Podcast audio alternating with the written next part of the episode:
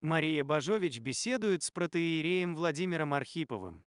Можно через природу прийти к Богу? Здесь очень красиво. И лето, и как-то первый теплый день, и сирень. И, и вообще кажется, что ничего другого не нужно. Очень хорошо.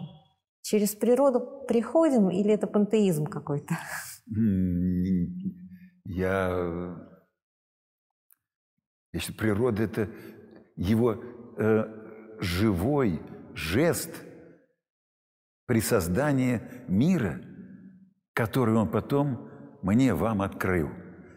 Я вам скажу так, что э, задавая э, вопрос, как можно прийти к Богу, я очень люблю э, шелест листвы ночной. Я вспоминаю некие эпизоды, когда я уходил в лес – к ночи или ночью. И это такая красота, когда э, шелестят листья дуба, знаете, или ветер гудит э, не в проводах, как говорят, а в, лес, в верхушках деревьев. Это не э, экзальтация. Ощущаешь себя в разговоре с, Творцом этого чуда – Поэтому для меня э, однозначно природа – это такая э, выразительная речь Творца. Это такой призыв приблизиться к Нему. А есть место, где Бога нет? Вот где вы его не чувствуете? В метро, в троллейбусе или, или в очереди в магазине, например, где люди ругаются. Бога в жизни повседневной вообще очень трудно различить. Вы знаете, э, это будет трагедия, если возникнет какой-то эпизод, что э, потерял Бога. Эм, Не то, что потерял, а его вот сейчас нету здесь. Вот те эпизоды, которые вы назвали, они очень выгодны для того, чтобы почувствовать, что Бог есть, присутствует. Когда люди ругаются, опять не сочтите это за некую прелесть, я чувствую, как горько Богу, когда люди дерутся, воюют, убивают друг друга. Я думаю, как же ему тяжело. Он призывает к одному, он говорит, я дал вам мозги для того, чтобы вы размышляли не о том, сколько где что стоит, и не о том, как добраться до вершины власти. Я вам дал мозги для того, чтобы вы в каждом движении, не знаю, попугая, в каждом э, броске тигра на свою жертву, чтобы вы чувствовали присутствие премудрости Божией, даже в таких эпизодах. А вы тратите мозги, как кого уколоть, как кого унизить. Поэтому эм, я думаю, природа дает возможность оказаться в тишине присутствия живого Бога. Какое бы, какая бы часть этой природы ни была. Ночной лес, шелест листвы. Я, например, очень люблю жужжание пчелы. Помните у Пушкина эта фраза «И, и пусть у гробового входа молодая будет жизнь играть, и равнодушная природа красою вечную сиять». Да, как, да, совершенно верно. Она равнодушная же. Она равнодушная, она безразличная, она нейтральная. Вот. Но Бог дал, ну, Создатель, дал мне и вам возможность увидеть в этом Его замысел, Его красоту. Она совершенно нейтральна. Она безразлична ко мне. Знаете, да, это я дорисовываю, что она плачет, вот она улыбается. Это я не сторонник этого. Я не об этом говорю. Просто вы спрашиваете, есть ли какие-то эпизоды или моменты, когда Бог отсутствует. Ну, честно говоря, э, когда к Нему идешь с юности – и ищешь смысл жизни, и понимаешь, что где-то есть этот, эта истина, и когда ее находишь, вы знаете, она э, присутствует в каждом эпизоде. В магазине, больнице. О, в больнице, там, где страдают и умирают дети, куда приходилось ходить. Бетской республиканской больнице. Я ходил туда 15 лет с группой э, милосердия нашего прихода. Есть ли там Бог? В палате, где плачет мама умирающего ребенка, и где ребенок, может быть, не осознает свой печальный близкий конец, входишь в палату. Где он здесь, Бог? Да, на меня смотрит мама с упреком и с вопросом, с болью и страданием. Беспомощный малыш, весь обвязанный, такой же лысый, как я, только по другой причине. Что здесь сказать? И в какой-то момент, когда забудешь о том, что надо что-то сказать, и когда не, думаешь о том, что сейчас что-то скажешь важное, вот тот момент, когда наступает необходимость забыть о себе, что-то приходит. Я бы сказал, что-то посылается – и тогда нету фальши, нету вранья. А, очень непростой вопрос. И штампом не ответишь. Фальши чувствуется мгновенно самим собой. И не будешь же говорить. Но зато там где-то ему будет хорошо.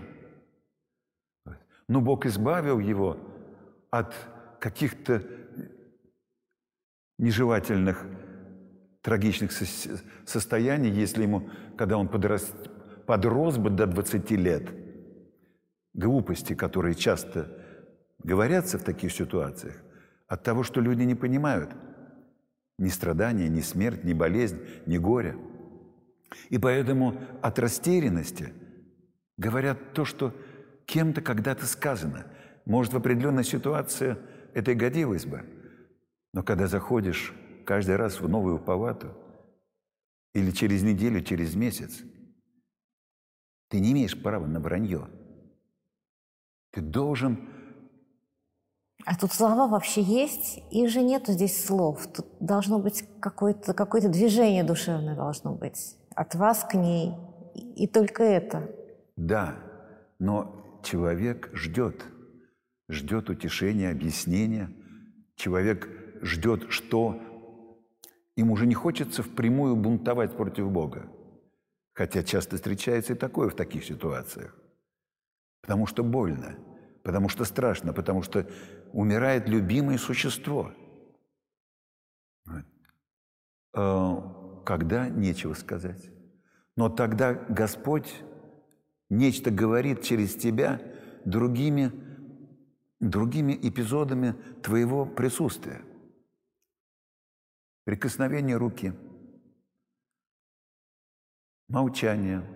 Оно же может быть выразительным. Я об этом и говорю. Это и есть душевное движение. Да, но для этого ты должен умереть для того, что тебе кажется, ты знаешь. Понимаете? Я могу быть уверен. Ну, например, священник. Да, он специалист, должен знать, что такое любовь, что такое смерть, что страдание, что болезнь. И сейчас я выдам полный набор того, как надо болеть, как надо страдать. Что у вас коробочка такая есть, набор, да. вы его открываете, и там... Да. Вот, понимаете, таким, простите, дураком, пока Господь не доводил быть. И э, матери можно сказать в этот момент только одно. Ты можешь или вы можете из глубины своего страдания лучше меня понять и объяснить, что происходит. Я не могу вас учить жить, я не могу вас учить страдать. Вы страдаете. Я могу быть отчасти немного с вами, если я знаю, что такое страдание. И поэтому каждый раз, когда приходишь к детям или к старикам, к немощным, это еще более печальная картина – Одинокий, старый человек, проживший жизни, не зная, зачем часто такое, немощный и слабый. который лежит в казенной палате больничной, который понимает, что конец близко. Там не, не легче сказать или побыть этим человеком. Значит, говорить в этой ситуации только то говорится, что уже не ты говоришь, а что-то, надеюсь, дерзновенно. Через тебя. Через меня что-то скажет. Вот умереть для того, что ты что-то знаешь. И тогда что-то происходит. Как сейчас-то вот у нас идет спецоперация, назовем ее так, как нам положено ее называть. И, и как, какие слова здесь можно найти?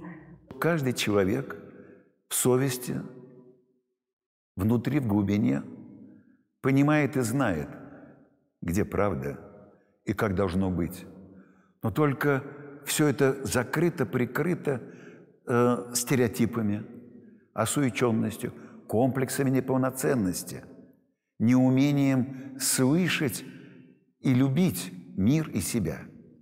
И поэтому, на мой взгляд, нужно постараться дойти до той глубины человеческой души, где он рад будет услышать правду о происходящих событиях, какие бы они ни были.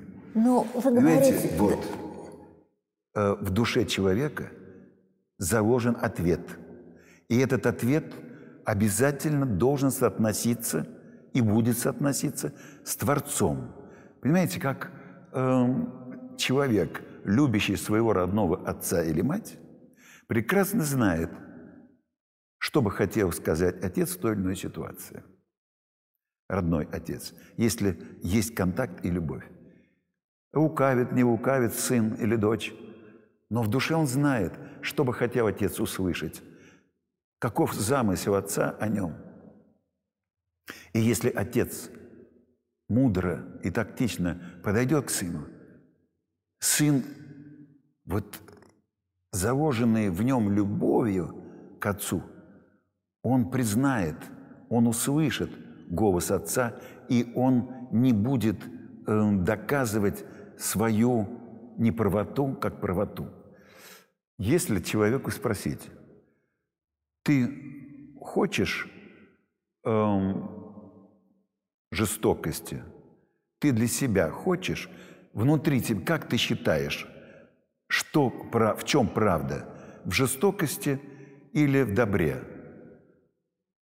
Давай честно, постарайся увидеть в себе ответ для себя, для своего близкого, для своего родного. Ты хочешь жестокости? Или так можно спросить? Он вам ответит, человек, не все так просто. Иногда добро Да. может А быть жестоким. Скажу, а я скажу, не нужно этих отговорок. Давай докопаемся до абсолютного ответа. Не надо этих условностей. Я знаю условности, и Бог знает условности. Вот ты честно внутрь себя загляни и скажи, как у Маяковского, что такое хорошо и что такое плохо. Уйти на тот уровень честности, уйти на тот уровень э, глубины, где человек не сможет себя обмануть. И когда человек предельно честно станет перед самим собой и скажет, как он видит картину мира. Разруха. Как он видит картину мира? Запустение. Человек начнет говорить, ну это в разных условиях, ну это в разных обстоятельствах. Он начнет мне говорить, Мы защищаем тех, кто слаб. да, а что же прощать насильников? А что же делать э, с убийцами? Я знаю все эти все возражения, а я ему скажу, давай начнем с нуля. Ты скажи, пожалуйста, какую картину ты хочешь? Моя логика простая. Докопайся ты, человек, до той глубины, где лежит образ Божий, задуманный Богом, вложенный в тебя – а то, что ты будешь начнешь, начнешь от- отговаривать, начнешь давать всякие пояснения, это та действительность, которые уже изуродованы человеческой немощью и грехом. Давай дойдем до той глубины, где ты находишься, ну, только-только рожденный, когда тебе только еще полгодика. Или когда годик, когда ты только начинаешь говорить. Хотя это уже человек, который может немножко соврать. Вот. И оттуда можно начать танцевать и получить ответ. Как оценивать, что делать. У меня есть очень близкая подруга, которая вдруг, после того, как все это началось, начались события, она сказала, я, я не могу, мне кажется, что люди кричат в пустое небо, что, их просто, что их не слышат. Я за добро, я против убийства, только как, как, что мне сделать, как мне реализовать вот это свое стремление к добру? Ну, во-первых, когда я говорил, я никому не обращался конкретно. Либо кто за, кто против. Я обращался к человеку. Потому что эта проблема стоит одинаково у каждого, я убежден. И тот, кто за, и кто, кто против. Проблема стоит одна и та же.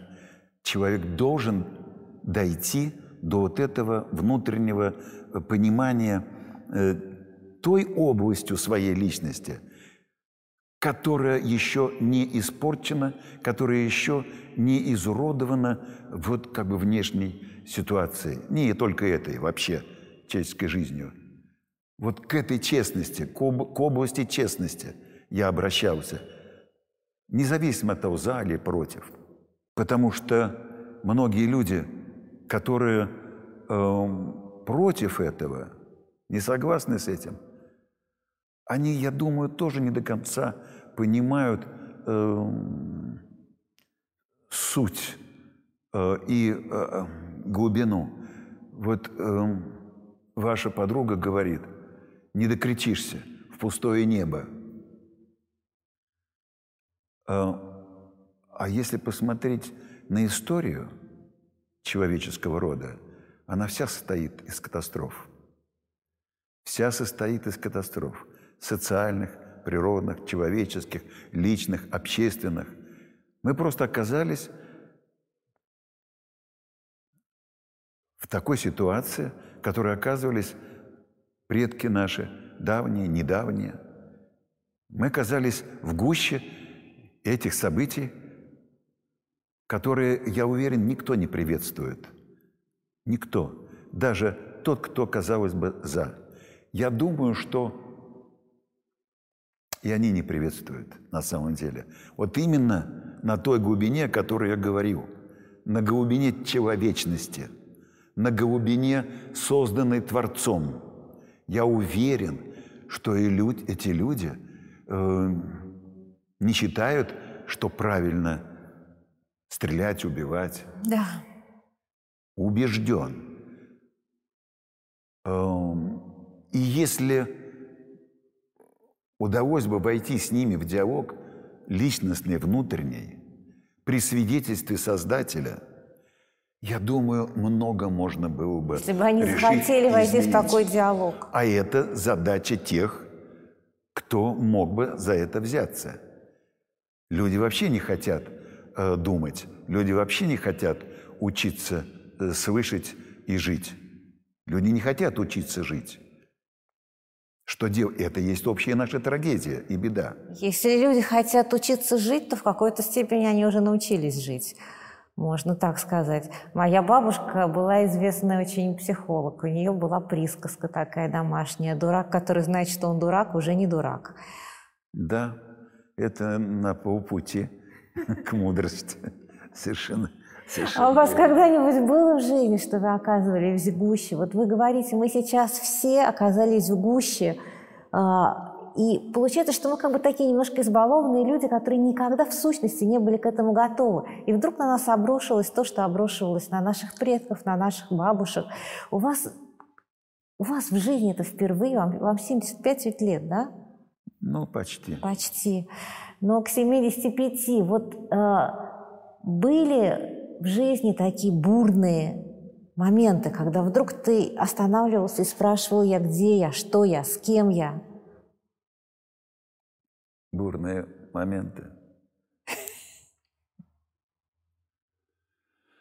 Ну, я вообще человек такой, мне кажется, темпераментный, горячий, бурный. Я люблю бурю. Я люблю шторм на море. Я люблю сильный ветер. Вот и меня в это время поднимается какой-то очень такой, мне кажется, внутренний импульс, э, подъем и творческий, и энергетический такой.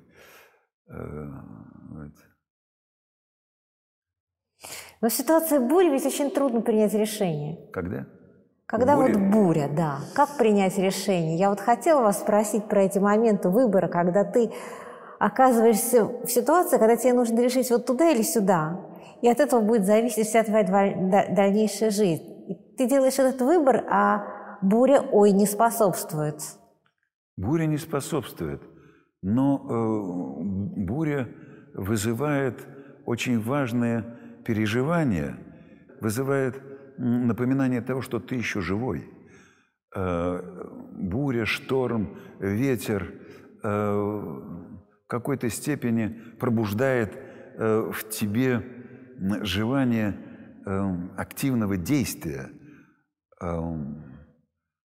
соединяет, пробуждает тебя от сна и, ну, по крайней мере, меня очень часто захватывает вот этот подъем э, удивления перед мощью Творца.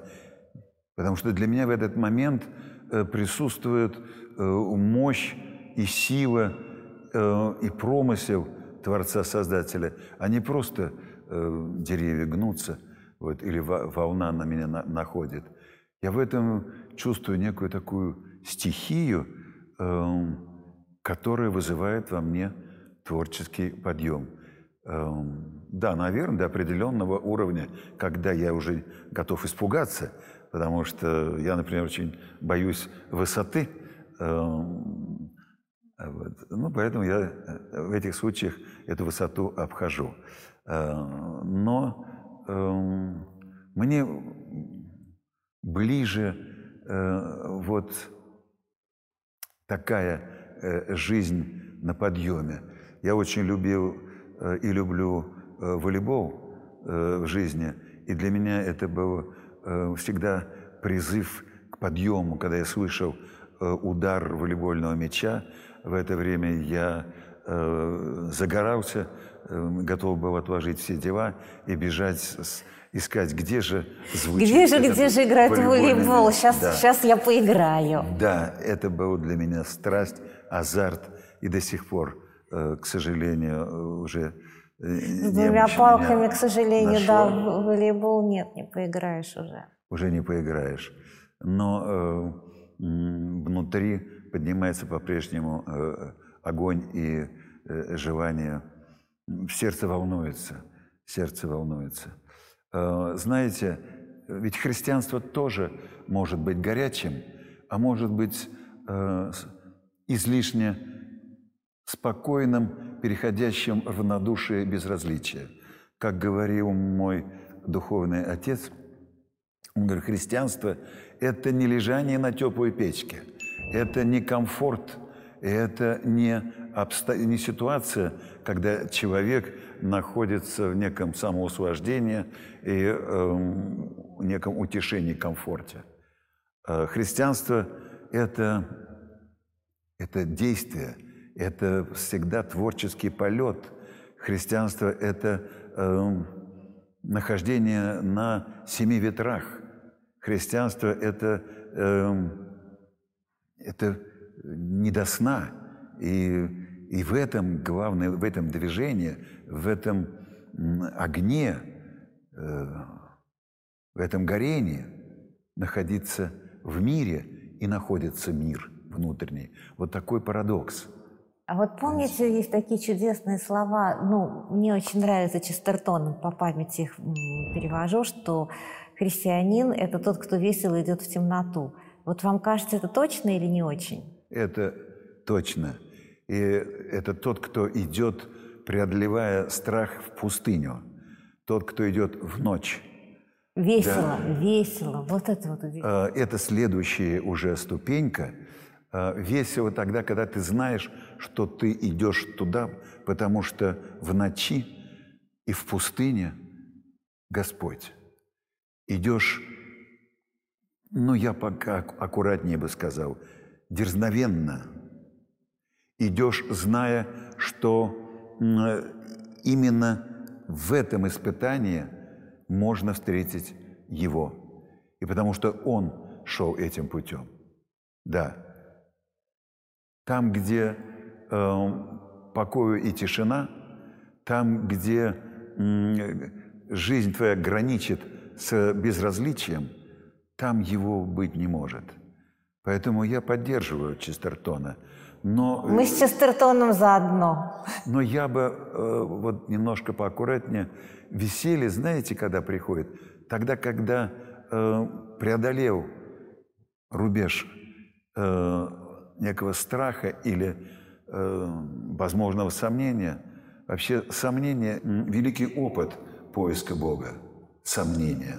Сомнение э, не в Боге, а в самом себе, в своем опыте – в своей правильности. Миленький отец Владимир, расскажите, пожалуйста, вот ситуация, когда у вас было сомнение, я все хочу вас докопаться. Вот, докопаться, да. Вот когда было сомнение, когда была развилка, когда был выбор в жизни. Ну как может быть без развилки? Ну, скажем, э, с чего начинался мой путь? С вопроса о смысле жизни. Достаточно э, рано он у меня возникал, но я э, я знал, что где-то есть смысл жизни, что она не заключается в достижении э, некой карьерной цели.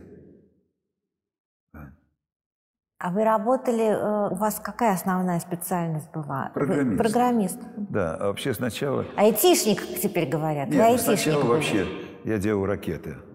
Вот. Э, к сожалению, к сожалению. Но я их не делал, но, по крайней мере, участвовал в некоторых учреждениях, где их делали. Вы по образованию инженер? Я инженер-электрик. Mm. Вот. А, а потом я влюбился в программирование. И много лет э, работал программистом. Кстати, э, эта работа и это моя любовь к этому разделу, этому, этой форме работы мозгов.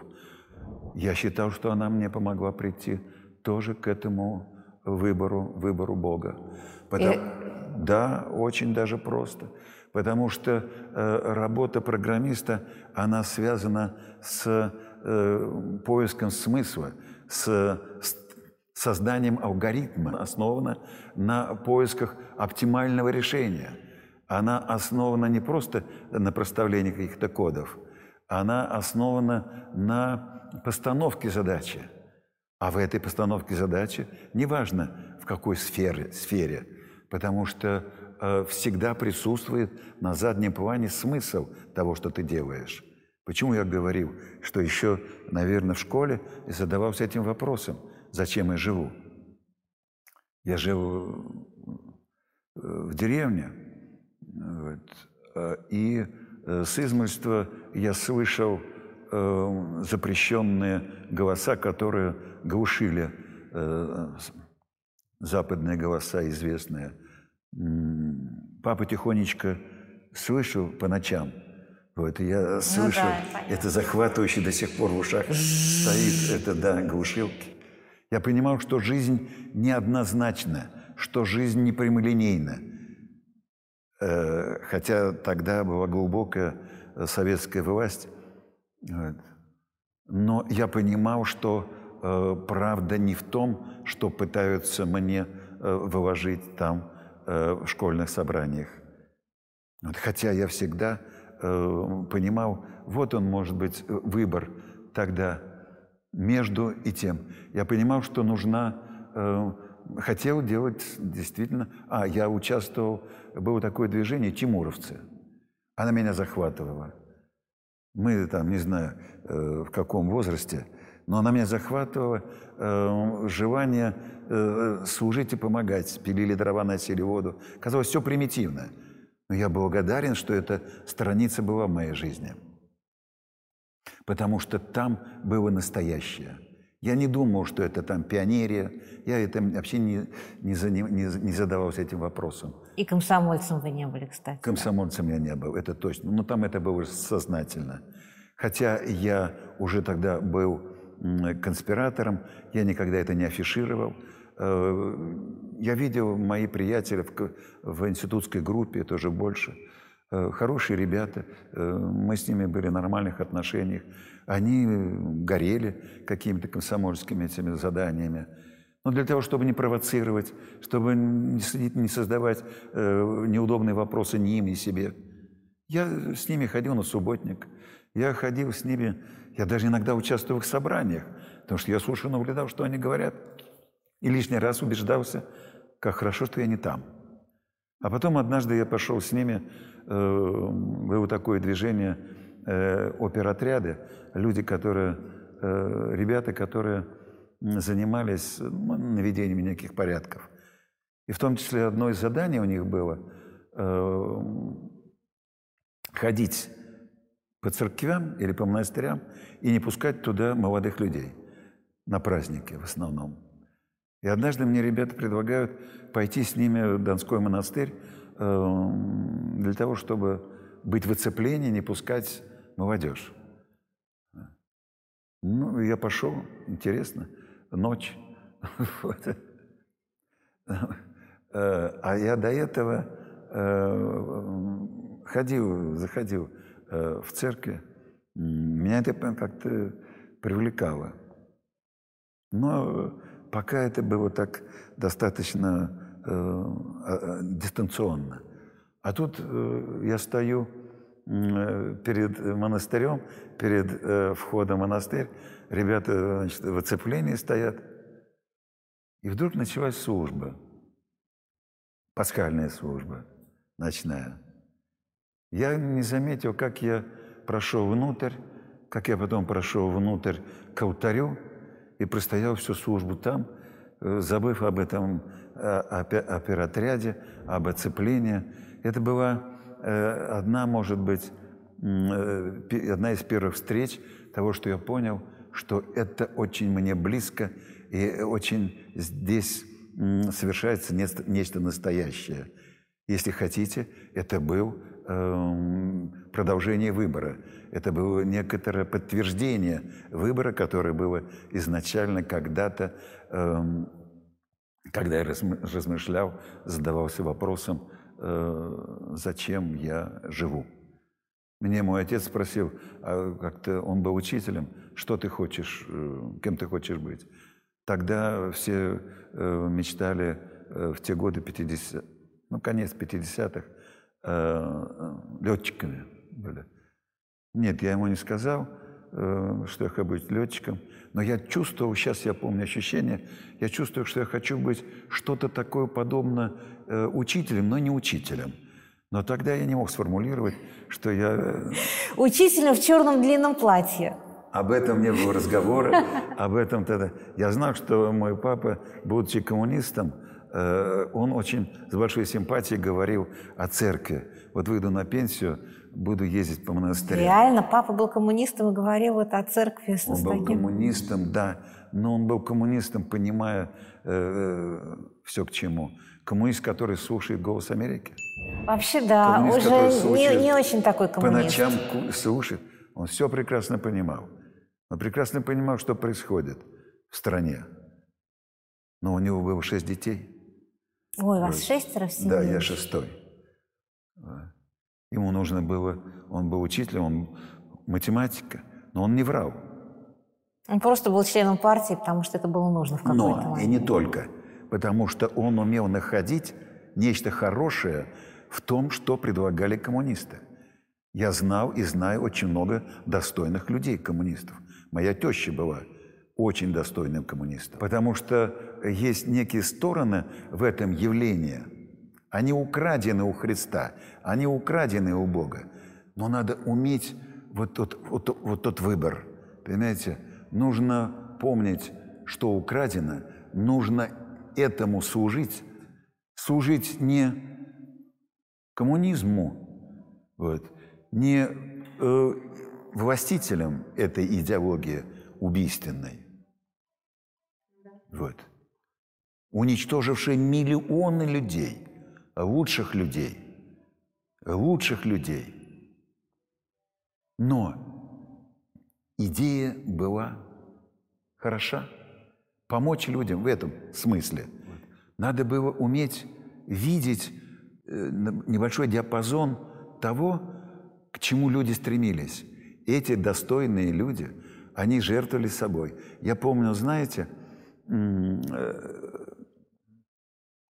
у меня были сестры, и в те годы, 50-е, они ходили на субботник, глупенькие, они одевали в мороз эти э, чулки, они назывались наилоновые, что ли.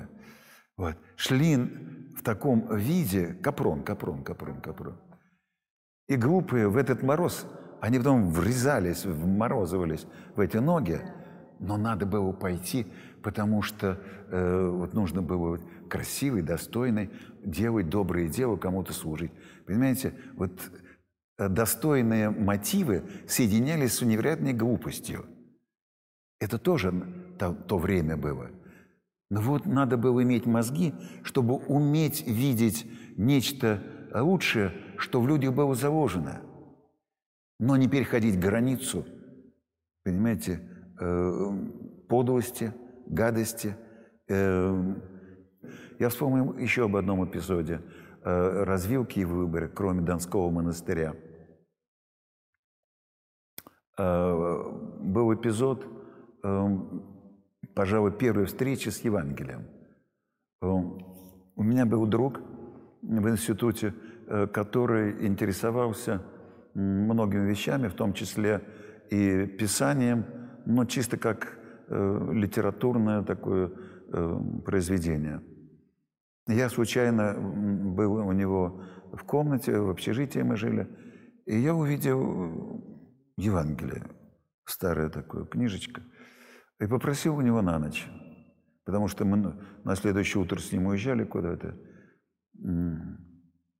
Когда я открыл его Евангелие ночью у себя и прочитал за ночь практически, э, ну уж точно одно Евангелие, вот он тоже был выбор, который определил, наверное, окончательно, вот подтвердил мое направление в эту сторону, в сторону живой истины. Я прочитал некие слова, которые понял, что они как, бы, как бы написаны где-то там у меня, потому что они были такие понятные, такие родные, что захватило дух, я понял, что вот этим, наверное, решилась моя судьба. Но не как некое слепое такое явление, слепой феномен судьба, а некоторое э, промысел свыше, о котором я, может быть, и не думал, но я понял, что в мою жизнь вмешалась э, та как бы рука и тот голос, который я э, по наивности искал, не зная, что это за голос, но знал, что он где-то есть. И вот вдруг он ответил. Вдруг он зазвучал. Да. Слова из... Э, э да, какие? Из Нагорной проповеди. Э, вы не поверите, но такие слова, которые очень часто потом являются искушением.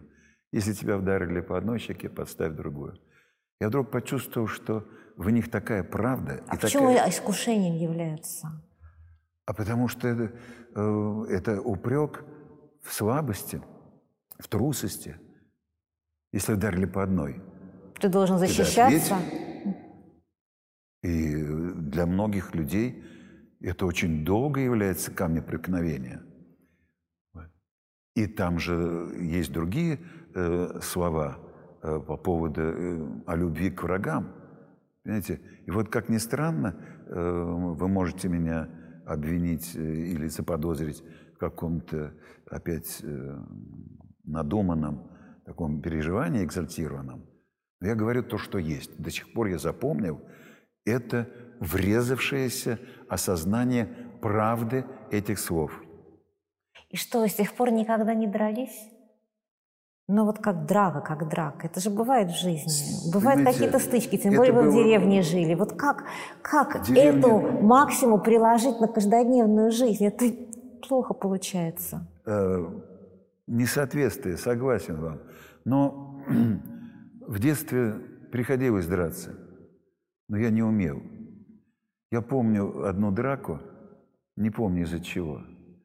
Я поднимаю руку, а она никак не идет в лицо человеку. Понимаете? И получилось вот такое, как будто я прикоснулся к нему. А рука сама как бы... Не знаю, но вот это в мне врезалось. Что это было? Ну, я помню, я не смог вдарить. Трусость, ну, как хотите. И назовите. тут же вдарили вам, наверное. Это было. Это было. Э, Да. В принципе, э, драк много не было. Я не могу сказать, что я был там э, хулиганом. Но Ну, а волейбол, это же тоже тогда получается. Ты- что? волейбол, это же тоже драка и спорт. Это своего Нет, рода драка, но ты нет. же выигрываешь там, а Нет, кто-то проигрывает. Ну, ну, боже мой, э, это, это нормально, это закон жизни. Кто-то выигрывает, кто-то проигрывает. Но э, у меня был азарт. Мне даже, может быть, э, не хватало как раз азарта победить. Может быть, этим я и был плох для команды. Но я выкладывался, это точно помню. Почему он меня опять помог волейбол?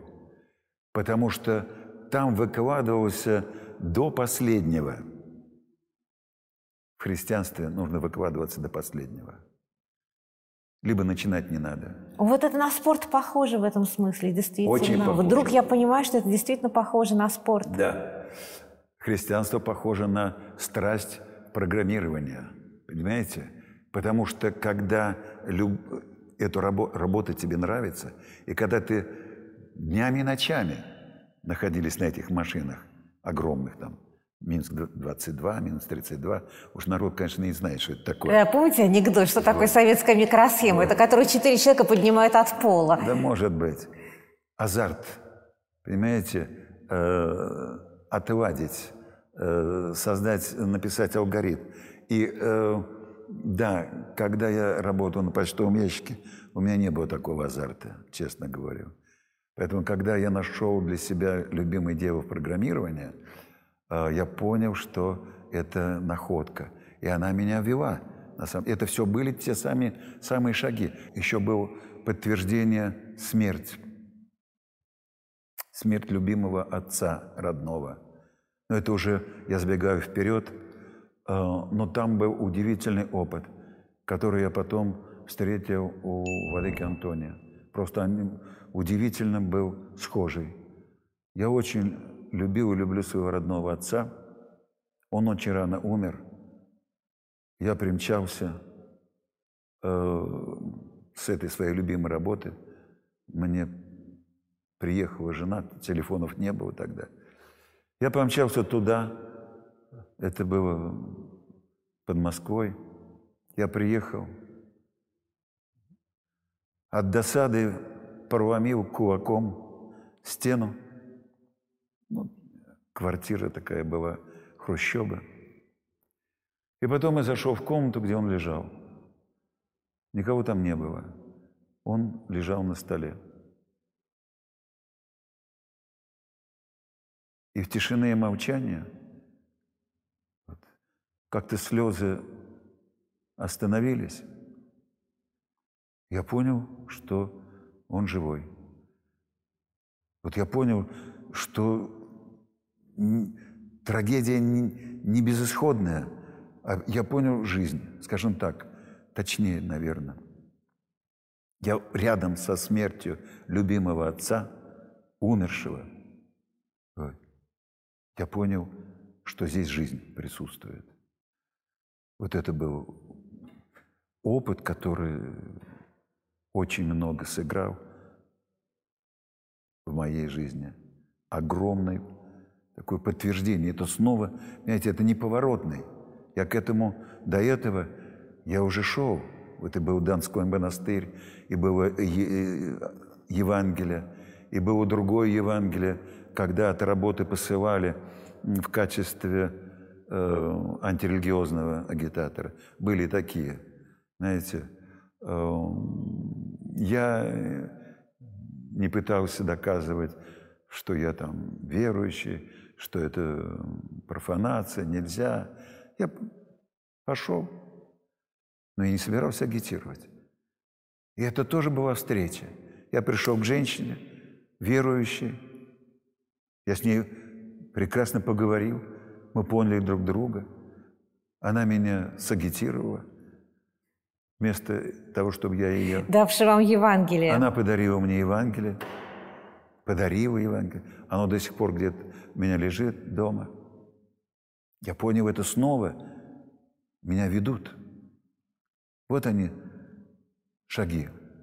Я нахожусь в пути. Я нахожусь в дороге. Я не, я не могу сказать, что я прошел эту дорогу. Возвращаясь к ночи, возвращаясь к пустыне, она каждый день встреча с ней, потому что каждый день вопросы. А что такое ковид, который все распугали? Когда храмы опустели. Откуда он? Там возникла молитва в этот период, своя молитва о том, что это за испытание. А потом пришло испытание, как вы говорите, называется это военная операция? Да. Вот пришла эта операция. Тоже надо отвечать на эти вопросы. И острые вопросы. И самому себе, хотя ответ ясен. Ты, ты сидишь и, и, и задаешь себе вопрос, вот твоя вина в этом есть или нет? Есть. Есть моя вина, что я не, не могу сиять, что, что я не даю Богу сиять через себя светом Его истины. Вот. Я плохой свидетель о Его мире, о Его правде, о Его любви – о его мудрости. Я отвечаю за это. Вот какие последствия. И если мы, мы все, я имею в виду, забыли истину, забыли живого Бога, забыли живые с Ним отношения, если мы его используем только как прикладную некую цель для того, чтобы каким-то образом обустроить свое благополучие, карьеру, но удовлетворить свое самоуслаждение. Я, я окей, я верующий, я крещенный, ну и так далее, весь набор, который следует. Хожу в церковь, ставлю свечки, исповедуюсь, причащаюсь. Понимаете? Если я использую это его как средство, а не как цель, я должен понимать, в конце концов, последствия – крушение своей веры, уныние. Я стану богохульником, в конце концов. Я буду плохим свидетелем. Я буду свидетелем не, не о нем, а против него. Я должен понимать последствия. У меня в голове все перемешается. Вот последствия какие. У меня в голове перемешается понятие о любви – я буду совсем по-другому понимать. Христос мне говорит, любовь – это служение, отдача. А я буду считать, любовь – это присвоение, любовь – это поучение. Он будет говорить, что смысл и путь к нему – крест. Вот. А я буду считать, что крест – это что-то страшное, эм, это не мое – у меня в голове все перемешается. Я буду считать, что то, что плохое, это хорошо. Если я все это нарушил, я должен понимать последствия. Рано или поздно они будут. Я думаю, что вот для меня в этом ответ. Мы просто пожинаем поводы. Какие? Чьи? Не знаю, многолетние, исторические, современные –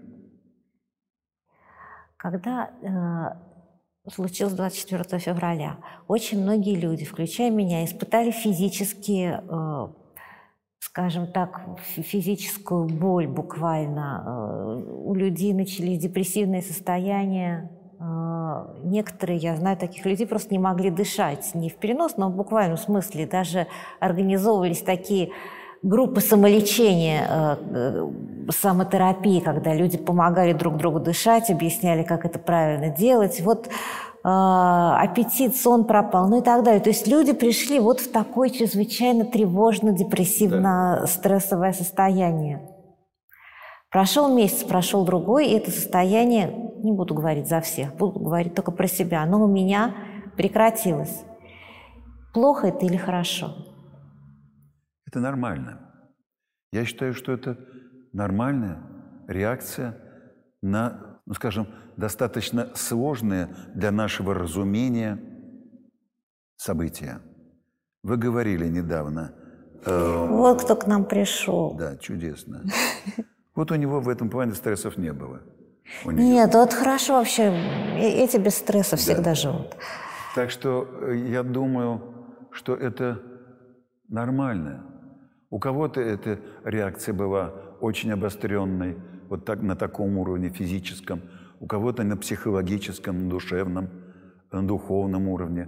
Очень были многие растеряны, не знали, какую точку зрения принять. Потому что тоже здесь не просто. Ты отойди, пожалуйста. Вот. Да нет, пускай нельзя кошку гнать. А кто ее просит? Ну, а, ну, потому что она ваша хозяйка. Она не мешает вам? Нет, она только радует нас. Но ну, у них есть свойство. Они приходят к там, туда, где мы собираемся. Мы собираемся на семинар, она приходит. Мы собираемся в группу по изучению Евангелия, она приходит. Где двое или трое, там кошка приходит. Да, ну ладно, пускай сидит. Э, значит, у нас у всех устройство психики разное – у кого-то более подвижное, у кого-то менее подвижное. Но, но отвечая на вас вопрос, плохо это или хорошо, я говорю, это естественно, это нормально. А как не забывать, что происходит ужасное? Э, по крайней мере, я не думаю, что воля Божия в том, чтобы всем нам попасть э, в психиатрическую больницу. Я не думаю, что у всех воля Божия в том, чтобы мы на этом фронте э, здесь ругались и ссорились. Я думаю, что воля Божия в том, чтобы мы нашли э, такую интонацию э, понимания разговора друг с другом, чтобы мы не стали здесь, вот на этой почве, врагами. Здесь, в семье, на работе. А очень часто я знаю людей, которые враждуют на работе, в семье и в христианстве, в церкви. Мы не должны, мы не, не должны стать врагами. Почему люди имеют разные точку зрения? Да разные сознания, разная культура, разное воспитание, разное видение, разное понимание всего. А то, о чем я говорю в начале – Нужно постараться увидеть в каждом человеке вот тот образ, который страдает. И тот образ, от которого человек не откажется, потому что он Божий. Никто не откажется а, от утверждения и от истины. Ты чье создание? Божие или сатанинское? Я уверен, что никто не откажется от того, что его Создатель – Господь Бог. Если, естественно, не провоцировать, если действительно разговаривать с человеком по-человечески, я думаю, что можно найти эту глубину. И можно не стать врагами. Потерпеть. Увидеть в себе несовершенство, увидеть в себе свою ответственность, свою неправду. Прежде всего, посмотреть, что ты за это ответственен. Можешь ли ты Сделать так, что тот, который имеет другое мнение, он тебе не враг. Ведь это касается не только вот этой ситуации, это касается любой ситуации. Когда люди выясняют отношения в семье, Люди выясняют отношения, нравится книжка или фильм. Люди Да могут просто ругаются в социальных сетях. Ругаются просто ведь сетях. до, до- до- до Идут в кровавых магазин. ран. в магазин Ашана или какой там глобус, оказался ты впереди очереди, или ты взял то, что там кончилось, ну, по крайней мере, в советское время. Как легко люди становятся врагами. Заберут последний пакет картошки, а тебе не хватило. Или пакет молока, и люди уже э, поссорились. Да.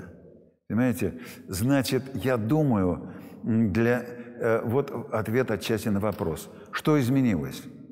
Я понял, что христиане должны четко стать христианами по самому высшему, по, по- самой высшей мерке. Потому что, прежде всего, христиане ответственны за то, чтобы каким-то образом внести ну, тот мир и тот смысл, который можно внести. Христиане – Э, мне кажется, э, ну, для меня это был призыв к цельности, к собранности, к пониманию того, что эм,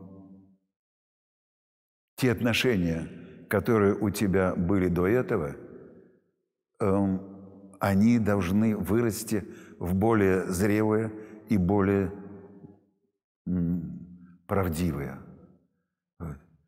Э, И, не знаю, для меня очень важно, что вот он продолжает быть на кресте.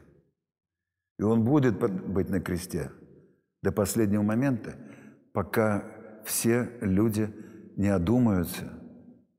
И не только по этой ситуации. В принципе, возможно ли это? Как скептик, я сомневаюсь. Знаете, как мне кажется, некий реалист, очень важный момент быть трезвым. Огромный дар, если кто имеет трезвение.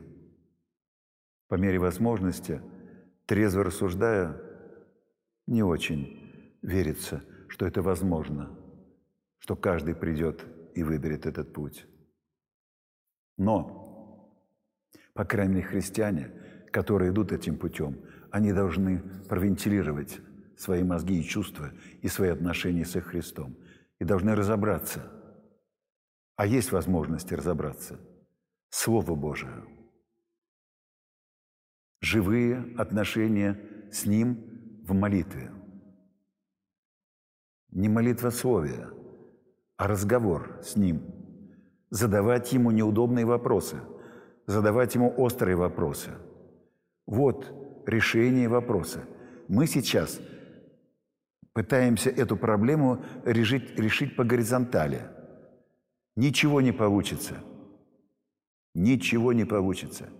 Мы будем обижаться, злиться, сердиться, ругаться, чего только угодно. Потому что не лежит ответа, здесь нет этого ответа. Человечество уже пытается многие сотни лет, а может тысячелетия, решать вопрос благополучия, мира, правды, добра на вот этом человеческом уровне. Ничего не получается. Революции, бунты, войны, ссоры, понимаете, катастрофы. И здесь, я уверен, ничего не получится.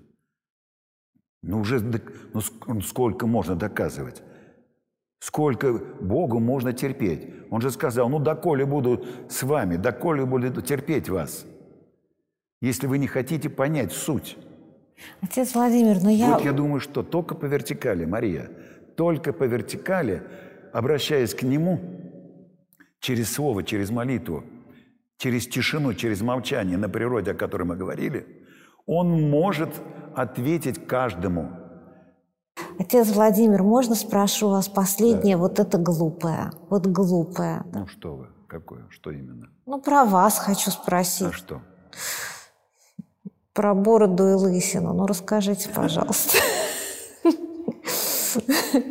Куда делись все волосы, которых раньше было Ну, много? было, да, было. Ну что делать? Я был классический, Хип- хиппи? Вы были хиппи? хиппи. Ну, особо меня не интересовало это направление. Я имею в виду внешне, Я то, что понимаю. борода и волосы. Да, да, может быть.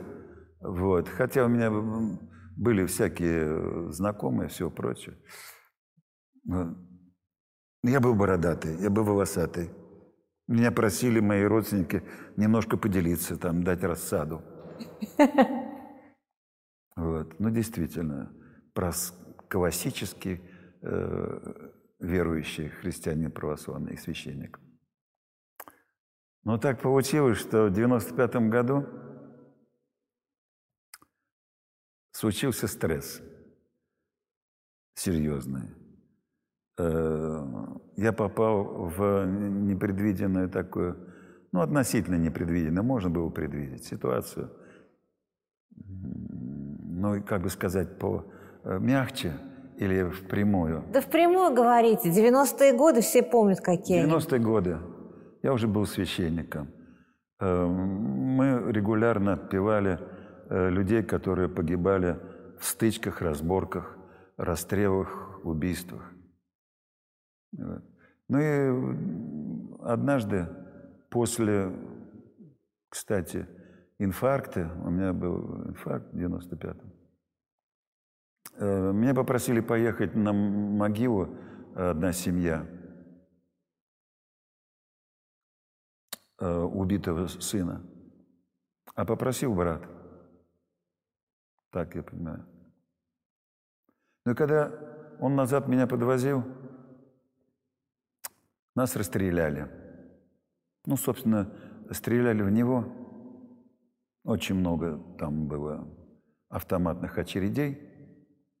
И все стекло машины э, было в трещинах, разбито. Форточка была открыта. Я думал, что машина э, что-то испортилась. Я еще ему говорю, останови, я выйду, что-то у тебя сва- случилось с машиной. Потому что она затрещала, а это затр- затрещали эти несчастные пули. Но я не заметил, что он уже мертв, его убит, он убит. И машина попала в дерево, уже без управления. Ну, у меня была переломана э, вся нога и с позвоночником что-то. Ну и в результате этого стресса и долгой э, больницы, и тяжелой операции через э, там, полгода или больше я потерял все волосы. И из-за этого же история. костыли. И из-за этого же костыли из-за числом два. этого- Из-за этого у меня появилась э, сначала одна трость, потом вторая трость, потому что позвоночник, к сожалению, э, не очень хорошо работает, и это дает свои последствия. Но слава Богу, Да Господь работает, уберег, ну, да, Богу. уберег Уберег, вас. да. Как-то пуль там было много. но, И ни слава Богу, одна, не и ни одна вас не Не попала. да, почему-то. Хотя форточка была открыта. Ну вот. Но с тех пор, видите, э, вот уже прошло 30 лет почти. Нет, меньше. 25 лет.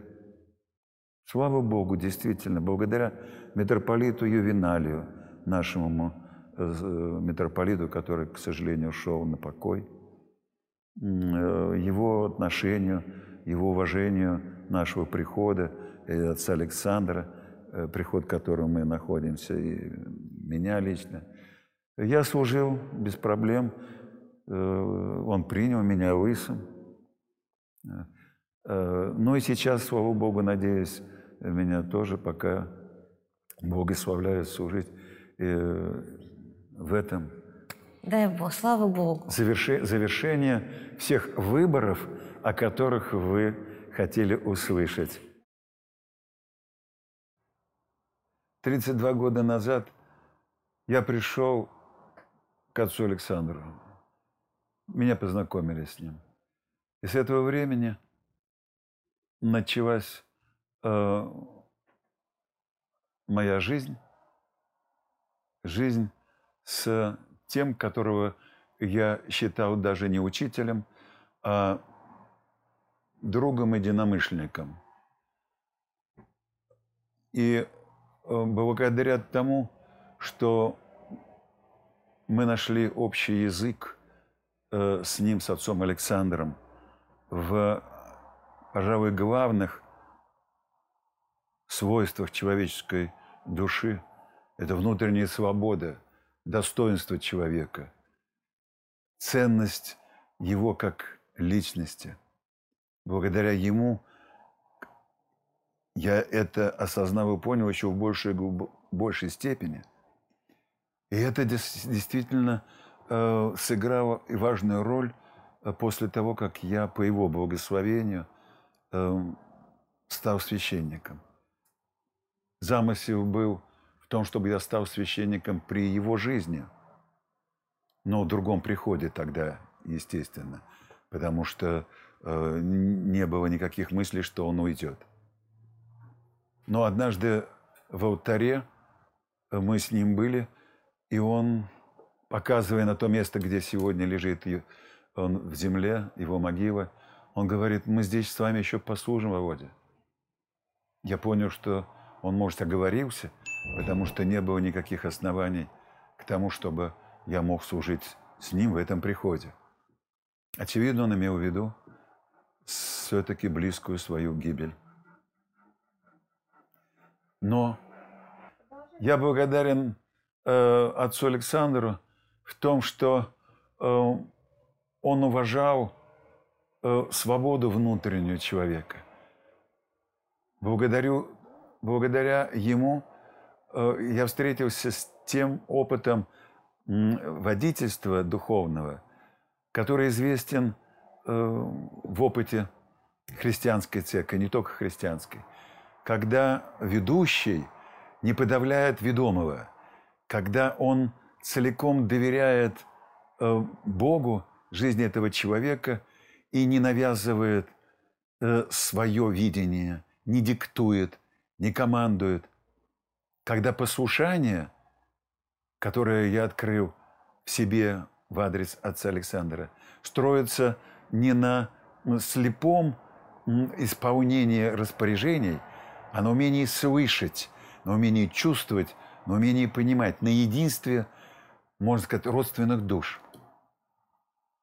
И когда он сказал, что он на самом деле благословляет меня на священство, и сказал даже, что э, вот нам предстоит послужить с ним вместе. Очевидно, он имел в виду, он будет в могиле, а я продолжу каким-то образом здесь жизнь в том ключе, который я смог понять и усвоить. И когда это произошло, и владыка а, Юиналия меня рукоположил по просьбе отца Александра еще при жизни, просил, а рукоположил уже после смерти. Для меня не было вопроса, как быть, потому что он, благодаря ему, я смог обрести самого себя – быть может, э, его благословение было именно той точкой, тем моментом, когда он понял, что вот я не буду копировать, я не буду дублировать, я не буду э, взирать на него с одной только целью э, клонировать в себе отца Александра. И это его заслуга – его понимание, так деликатно и так мудро дать возможность моей встречи с Богом. Уж какова она есть, но она моя. Она моя личная. В этом сыграли огромную роль вот те духовники, которыми мне пришлось, довелось общаться. Отец Александр, Иоанн Крестьянкин, Владыка Антоний – Правмир. Чтобы менять, нужно говорить. Не забудьте подписаться на наш подкаст.